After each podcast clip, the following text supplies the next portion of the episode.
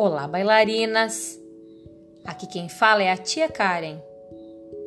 Trabalharemos a quarta posição. Erga o braço da frente em uma posição circular. Deslize o pé da frente de forma a deixar um espaço entre as pernas.